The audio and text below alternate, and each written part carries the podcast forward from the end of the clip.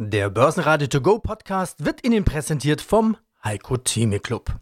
Werden Sie Mitglied im Heiko Theme Club. heiko-theme.de Der Börsenpodcast. Börsenradio Network AG. Das Börsenradio. Marktbericht. Im Studio Sebastian Leben und von der Börse Stuttgart Andreas Groß, vom Börsenparkett in Frankfurt Atta Shahin von ICF. Außerdem hören Sie diesmal Fondsmanager Frank Fischer von Shareholder Value, Achim Matzke, Leiter der technischen Analyse der Commerzbank, Frequentes CEO Norbert Haslacher und Wikifolio-Trader Wladimir Geist aka Risk Control. Alle Interviews in ausführlicher Form hören Sie auf der Börsenradio-Website oder in der Börsenradio-App. Das war wirklich eine gute Woche für den DAX. Die 12.000 geholt und überschritten und es sah zunächst so aus, als könnte es auch so weitergehen.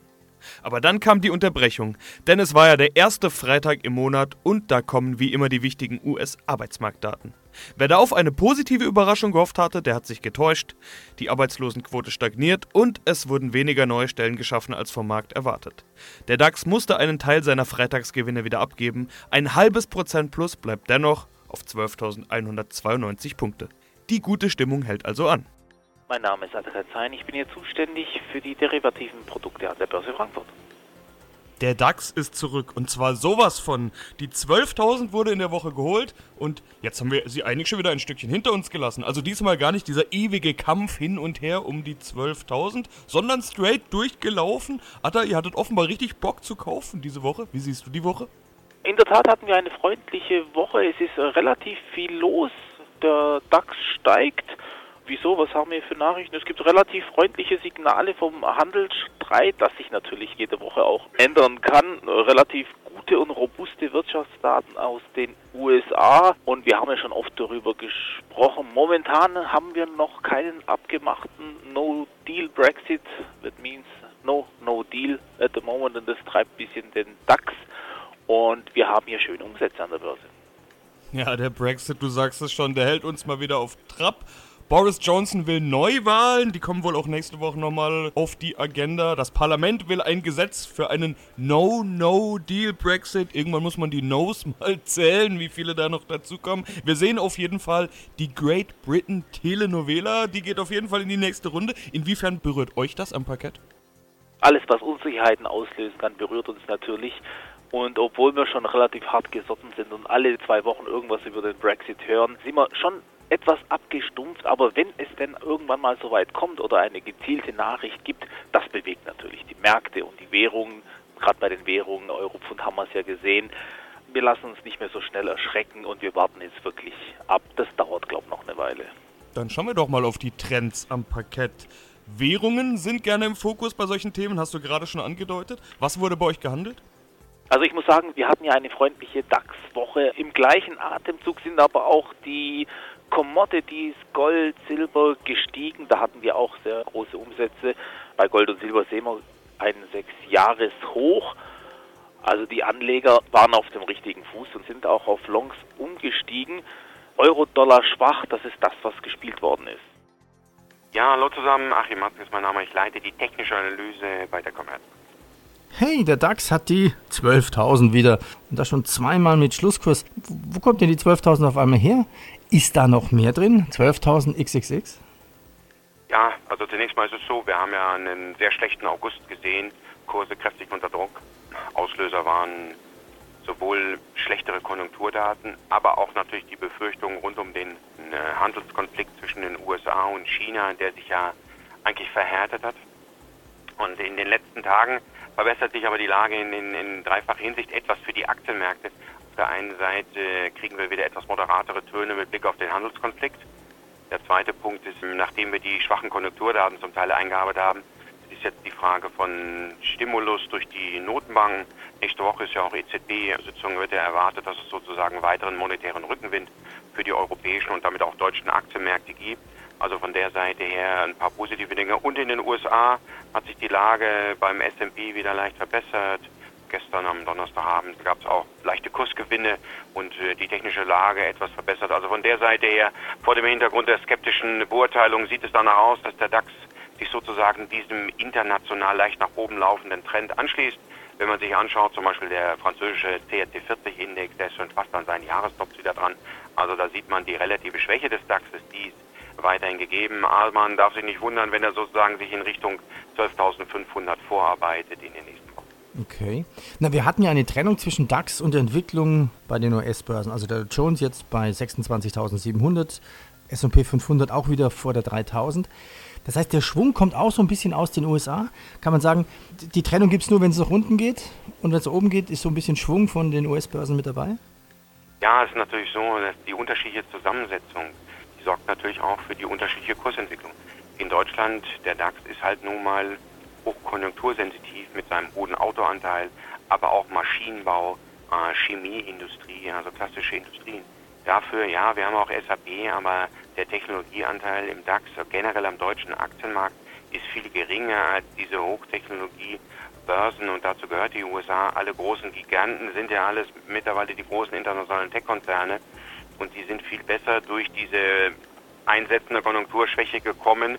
Sie sind oft, sie verdienen sehr viel Geld, sie haben große Aktienrückkaufprogramme, alles Dinge, die sozusagen der US-Börse hilft und nach oben wird sozusagen der DAX eher mitgezogen und nach unten führt er dann oft. Ähm, das ist so ein bisschen der Tenor. Und das würde sich erst auflösen, wenn die Konjunkturdaten sich zumindest mal stabilisieren und damit die Risiken, die auch die, die charttechnischen Risiken der Verkaufssignale in den konjunktursensitiven Aktien ein bisschen abgearbeitet sind. Die Post bringt ihren Scooter nach China. Dachte ich mir, können die Chinesen das nicht alleine?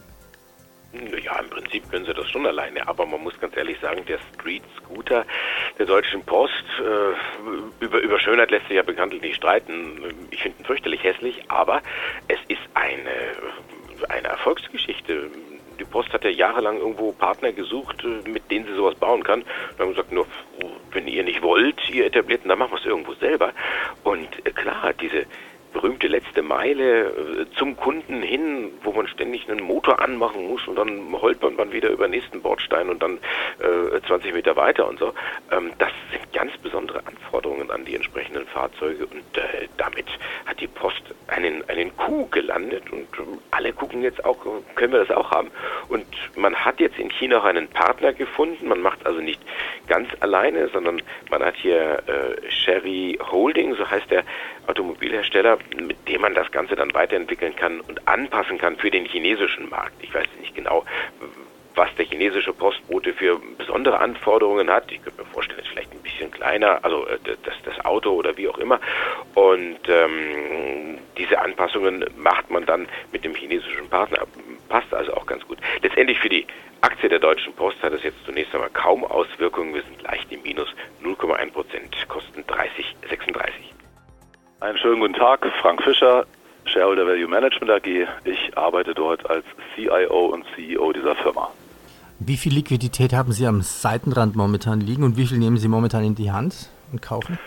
Also, wir haben aktuell unsere Quote moderat erhöht. Wir sind bei ungefähr 77 Prozent Investitionsquote und haben noch 23 Prozent Cash. Folgemäßig können wir noch was nachlegen, wenn sich das erhärten sollte. Also neutral ist bei uns typischerweise 70. Wir sind etwas mutiger als eine ja, neutrale Quote bei uns, weil wir glauben, dass es tatsächlich sein kann, dass jetzt das Risikonehmen belohnt wird.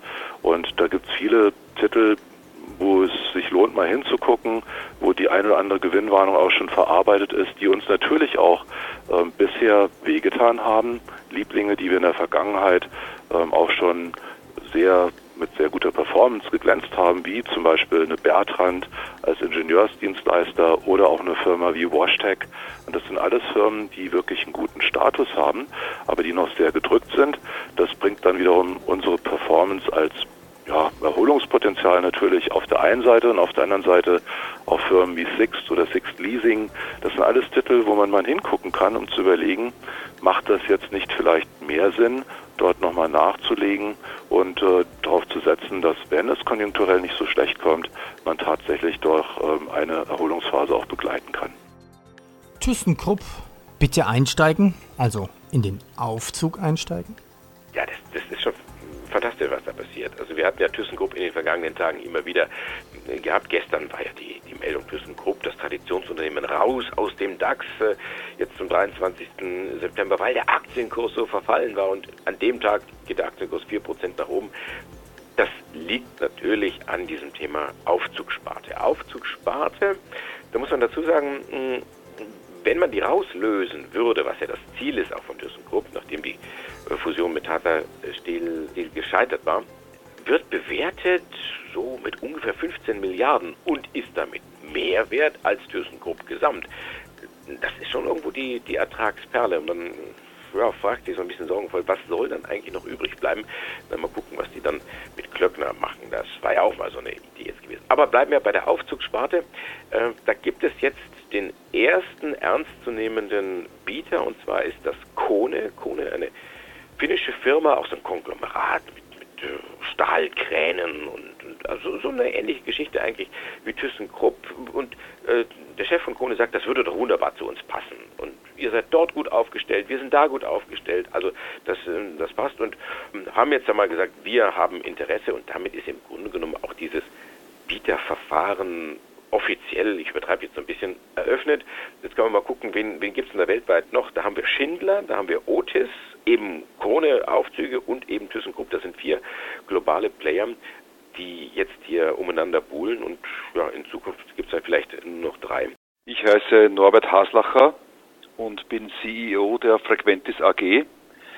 Wir notieren seit Mai 2019 an der Wiener und Frankfurter Börse und sind die weltweite Nummer eins bei der Sprach- und Datenkommunikation für die Flugsicherung. Blick in die Zukunft, Ausblick, ja der Ausblick wurde auch kommuniziert. Ihr Auftragsbestand ist ja ähnlich gut wie 2018. Der Umsatz von 132,4 Millionen Euro 7% höher als im Vorjahr. Und ich hatte gesehen, das sind bereits 80% des geplanten Jahresumsatzes. Jetzt kommt ja erst das zweite Halbjahr. Ich hatte mich gefragt, wird es da nicht mal Zeit, mehr zu erwarten? Ja, wir sind guter Dinge für dieses Jahr. Wir sind sehr stolz auf den Auftragseingang im ersten Halbjahr und vor allem auch auf das siebenprozentige organische Wachstum Halbjahr 2019 verglichen zu Halbjahr 2018. Das macht uns stolz und motiviert uns auch. Die 80 Prozent bereits Auftragsbestand im Haus, um das Gesamtjahresergebnis Ende Juni bereits zu 80 Prozent abgesichert zu haben, gibt uns auch recht, dass wir vertrieblich sehr gut unterwegs sind. Und das ist auch die Prognose für dieses Jahr. Ich habe auf der, auf der Investorenkonferenz mitgeteilt, dass wir dieses Jahr einen höheren Auftragseingang in Summe erwarten als die 306 Millionen Auftragseingang letzten Jahres. Ende September wird es eine außerordentliche Hauptversammlung geben. Sie schlagen 10 Cent Dividende vor. Ja, wenn es jetzt schon so gut aussieht mit dem Auftragseingang und auch den Umsätzen, dann könnte man eventuell auch mehr Gewinn erwarten. Kann man also damit rechnen, dass Sie in Zukunft auch gute Dividenden zahlen werden? Vielleicht mehr als diese 10 Cent? Wir haben unsere Dividendenpolitik im Rahmen des IPOs und den Roadshows ja kundgetan und auch in den Prospekten verankert. Die hat sich nicht geändert. Wir bleiben dabei, dass wir 20 bis 30 Prozent des Konzerngewinns, maximal 40 Prozent des Einzelabschlusses äh, an die Aktionäre ausschütten. Hallo, ich heiße Wladimir Geist. Auf Wikifolio ist mein Name Risk Control. Ich habe Wirtschaftsmathematik studiert und bin ich seit zehn Jahren in der Finanzbranche tätig und die Börse fasziniert mich sehr. Auch interessant, eben deine kleinen gewichteten Werte, da hattest du schon angesprochen, da sind ja Dinge dabei, die man jetzt nicht unbedingt kennt. Digital Reality Trust, Yext Inc., Gartner Inc., Firmen, die vielleicht erklärungsbedürftig sind. Aber eine Firma dabei ist nicht erklärungsbedürftig, Facebook. Ja. Auch als so eine ganz kleine Position. Warum eigentlich nur so mini? Das hätte ich eigentlich gedacht. Das ist eine dieser No-Brainer, die irgendwie in den Top 5 zu finden sind. Ja, also die hatte ich tatsächlich, wie lange ist das hier, glaube ich, wahrscheinlich eineinhalb Jahre. Auch die war bei mir auch prominent, auch mit sehr viel Gewicht im Portfolio drin. Danach haben sie ja diesen Datenskandal, wo, sag mal, die Kundendaten auch an viele verschiedene anderen Unternehmen dann verkauft wurden. Und zumindest für mich war das so ein Kriterium, dass da einfach an Managementseite noch nicht alle sag mal, Hausaufgaben gemacht wurden. Bin ich im Moment zumindest immer noch skeptisch, deswegen ist der Facebook bei mir immer noch draußen. Ja. Ja, bleibt eigentlich nur noch die Ausblicksfrage. Du hast gesagt, du hältst länger, also frage ich mal nicht nach den nächsten Wochen oder Monaten. Wann geht's los mit dieser digitalen Revolution, dieser neuen Welle, dieser Kontradiev-Welle, über die wir gesprochen haben. Du hattest ja schon angedeutet, das ist schon losgegangen, aber mhm. dieser Hype, ah, Hype ist vielleicht nicht das richtige Wort, aber dieser, nennen wir es einfach mal, Schwung in genau diesen Themen künstliche Intelligenz und Roboter, wann kommt der? Also du meinst jetzt auch an der Börse wo, oder auch Auch an der Börse, genau. Das wäre es quasi anhand deiner Performance, auf die du ja setzt. Du setzt ja auf diese Entwicklung mit deinen Aktien, mit deinen Investments. Wann sieht man das auch in deiner Performance? Also ich gehe nicht davon aus, dass es jetzt die Performance jetzt, die man innerhalb von ein paar Monaten oder sag mal ein, zwei Jahren erreichen kann. Aber sag mal, der Schwung, das ist ja praktisch, kann man so ein bisschen vergleichen mit dem Rückenwind. Und an der Börse gibt es natürlich Auf und Ups, kennt ja jeder. Aber dieser Rückenwind über die Zeit, das ist das, was ich glaube, mein Portfolio nach vorne bringt. Es gibt, glaube ich, nicht, dass sag ich mal, so ein starker Stoß wird es wahrscheinlich nicht geben, aber dieser Rückenwind über Jahre hinweg, das ist das, worauf ich spekuliere. Was gibt es noch von Facebook Neues? Das ist eine ganz lustige Geschichte. Wenn ich irgendwie Betreiber wäre von Datingportalen, dann würde ich mir jetzt richtig Gedanken machen, denn Facebook hat ja schon lange angekündigt, auch in dieses Dating-Geschäft einzutreten. Also du meinst so Zellulite-Partner und Co. das kommentiere ich jetzt nicht. Ich könnte ja auch sagen, äh, Tinder und so weiter, äh, wie auch immer. Also ähm, die können sich jetzt äh, warm anziehen. Denn Facebook steigt hier ein in diese Dating-Sparte, hat ja schon lange angekündigt, hier das äh, entsprechend aufzuziehen. Es sind einige Länder, die man schon testweise versorgt hat und die USA, denen geht das jetzt also auch heute. Wir in Europa müssen uns noch so ein bisschen gedulden auf anderen äh, Dating-Portalen, müssen da elf Minuten warten oder wie auch immer. Äh, das soll dann 2020 ein bisschen schneller gehen und äh, ist sicherlich auch ganz interessant. Facebook mit, der, mit den Milliarden Nutzern, die man da hat und die ganzen Profile, die wissen also teilweise besser über den Partner Bescheid, als man das selber weiß. Also das ist eine interessante Geschichte. Aber hm, auch ganz interessant, wer sich da sein Dating-Profil anlegen will, also parallel zu seinem speziellen oder traditionellen Facebook-Profil, der kann sicher sein, dass seine Freunde das nicht sehen, also dass es da keinen Interessenkonflikt dann gibt. Und in diesem Sinne ein schönes Wochenende allein zu zweit oder äh, wie auch immer. Börsenradio Network AG. Marktbericht. Der Börsenradio To Go Podcast wurde Ihnen präsentiert vom Heiko Theme Club. Werden Sie Mitglied im Heiko Theme Club. heiko-theme.de